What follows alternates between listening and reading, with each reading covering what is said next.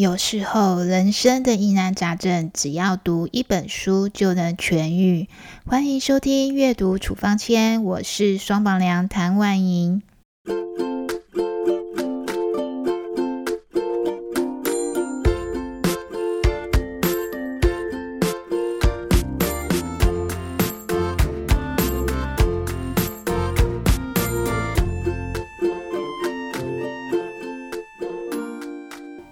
今天要和朋友们分享的书呢，是最有生产力的一年。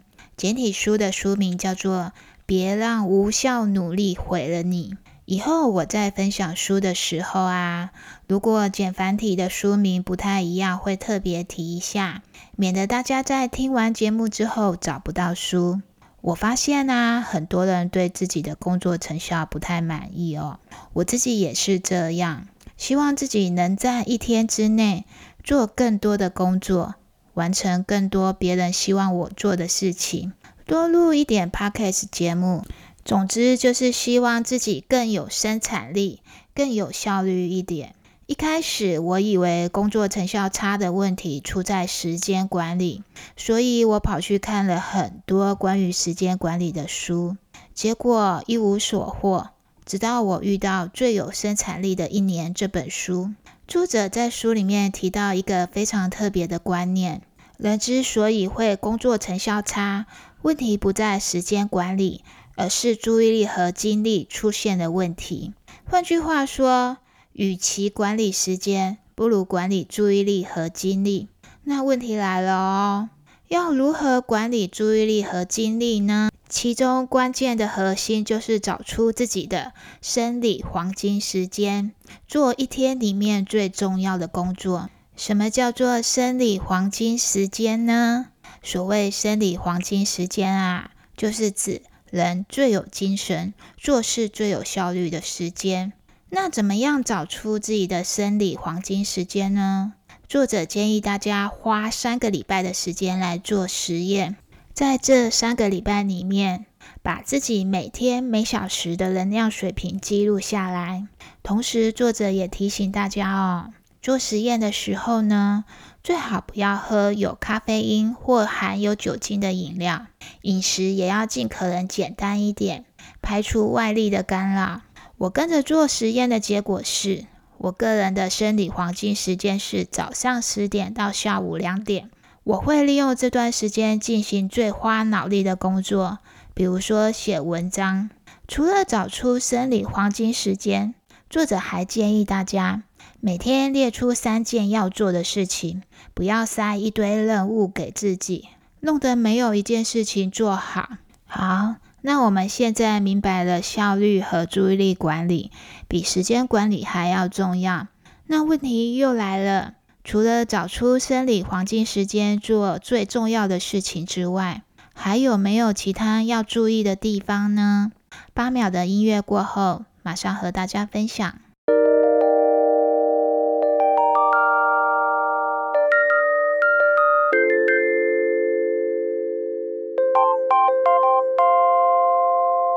欢迎回来阅读处方签，我是双宝娘。在《最有生产力的一年》这本书里面，作者总共提供了二十五种如何提高生产力的方法。除了上面说的这两种之外，其他还有像是避免网络的干扰、限定完成工作的时间、一心一用等等。我个人目前有在跟着做的是，每天列出三件要做的事情，也是本书作者说的三目标法。心得我有分享在双宝娘个人的粉砖上面哦。不过我在粉砖上面的文章内容谈的是每天要列出三件事情，可以减少压力。大家有兴趣可以到我的粉砖阅读哦。那在这个节目里面，我想来来聊聊每天列出三件要做的事情，对提高生产力有没有帮助呢？我用自己的例子来举例好了。比如说十月七号那一天，我列出的三件事情分别是以下这三种哦：第一，完成阅读处方签第九集的大纲；二，录制阅读处方签第九集；三，收集现代人的疑难杂症。这里也欢迎大家提供给我哦。那大纲不是太难的工作啦，可是对我来说是非常重要的工作，而且其实还蛮花脑力的。如果我不完成它啊，第二个工作录制节目当然也没有办法进行嘛，哦，所以呢，我就把列大纲放在第一个，做完之后才可以录音。我是没有办法忍受自己在没有准备的状况下就上场啊，我觉得那是非常不负责任的行为。好，那等这两件事情做完了之后，我再做第三个。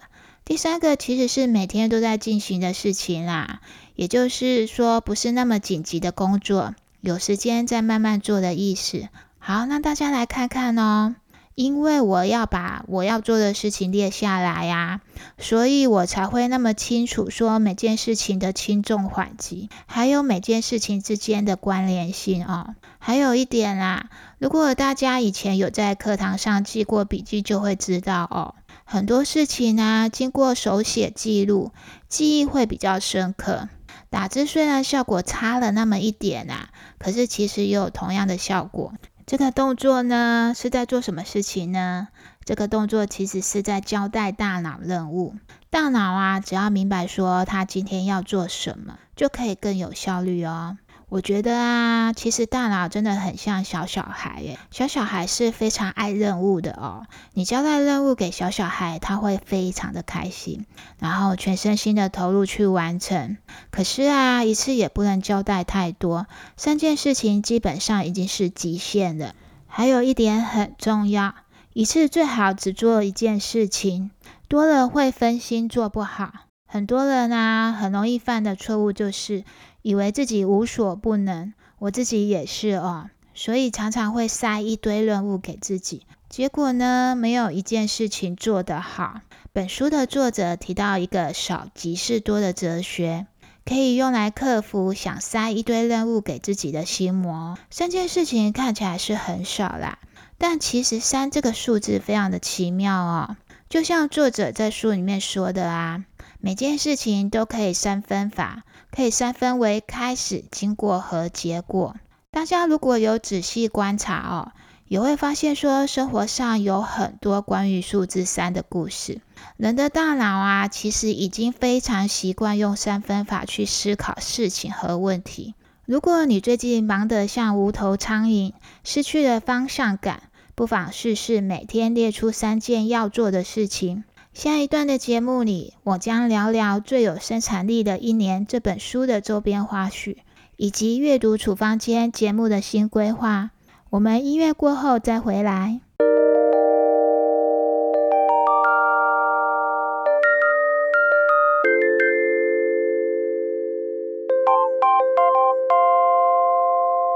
欢迎回来，阅读处方签，我是双宝娘。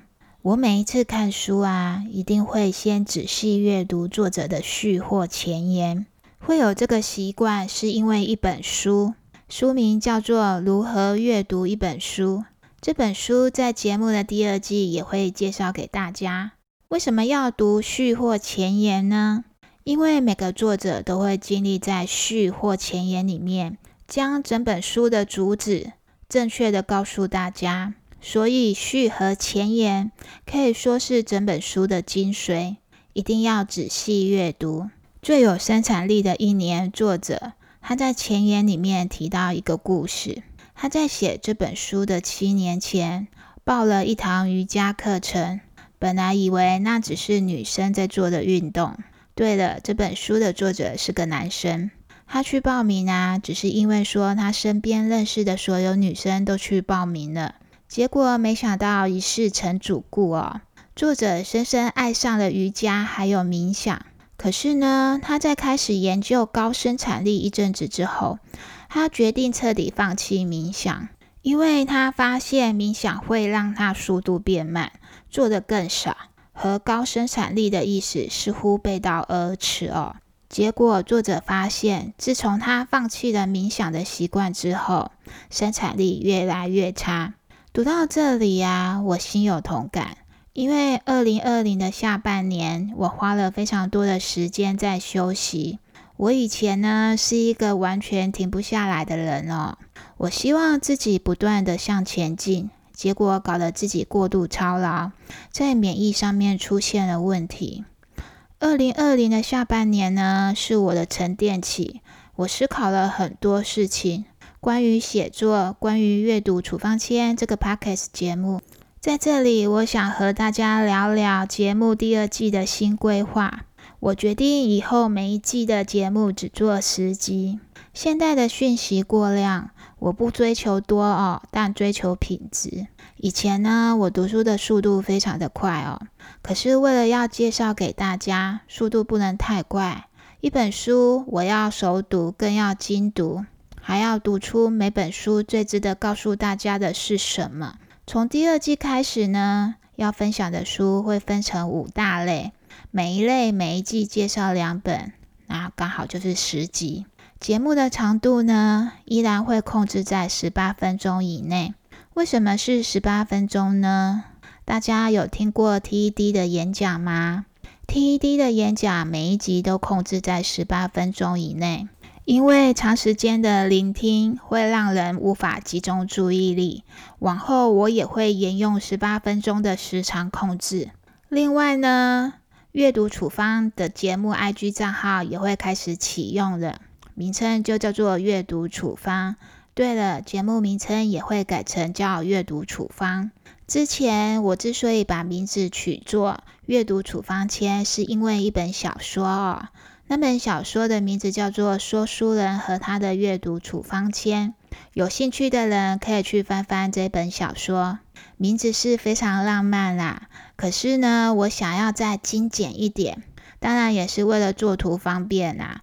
每次我在作图的时候，那个“签”都会跑到外面去，所以删掉了“签”这个字。往后大家可以在阅读处方的 IG 上面读到哪些资讯呢？